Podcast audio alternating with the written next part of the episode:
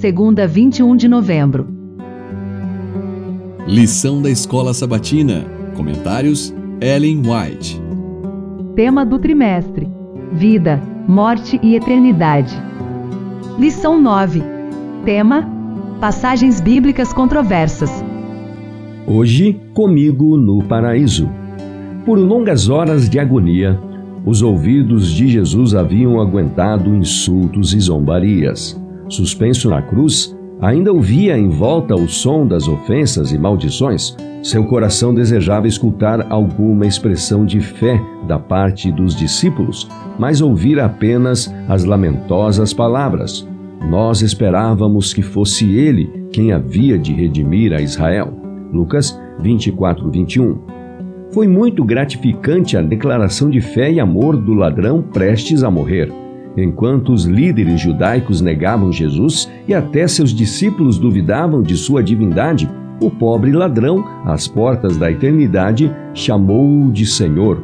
Muitos estiveram dispostos a chamá-lo de Senhor quando realizava milagres e depois de ressuscitar.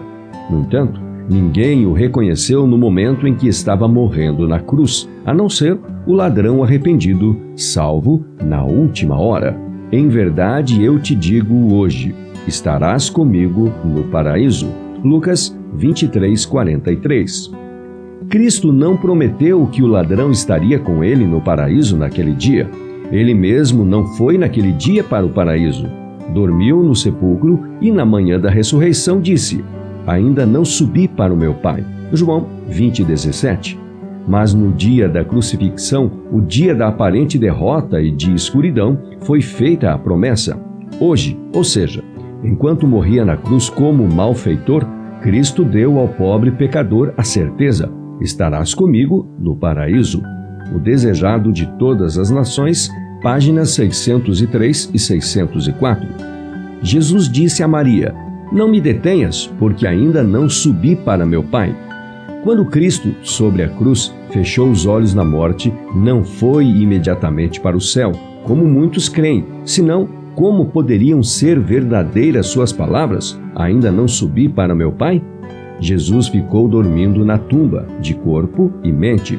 Não subiu voando para o céu, para ali ter uma experiência incorpórea e ficar olhando para os tristes discípulos que embalsamavam o corpo do qual ele teria saído. Tudo o que compunha a vida e a inteligência de Jesus permaneceu com seu corpo no sepulcro. E quando ele saiu, como um ser completo, não teve que chamar seu espírito de volta do céu. Ele tinha autoridade, João 10, 18, para entregar a sua vida e reavê-la. Comentários de Ellen White no Comentário Bíblico Adventista do Sétimo Dia, volume 5, página 1287.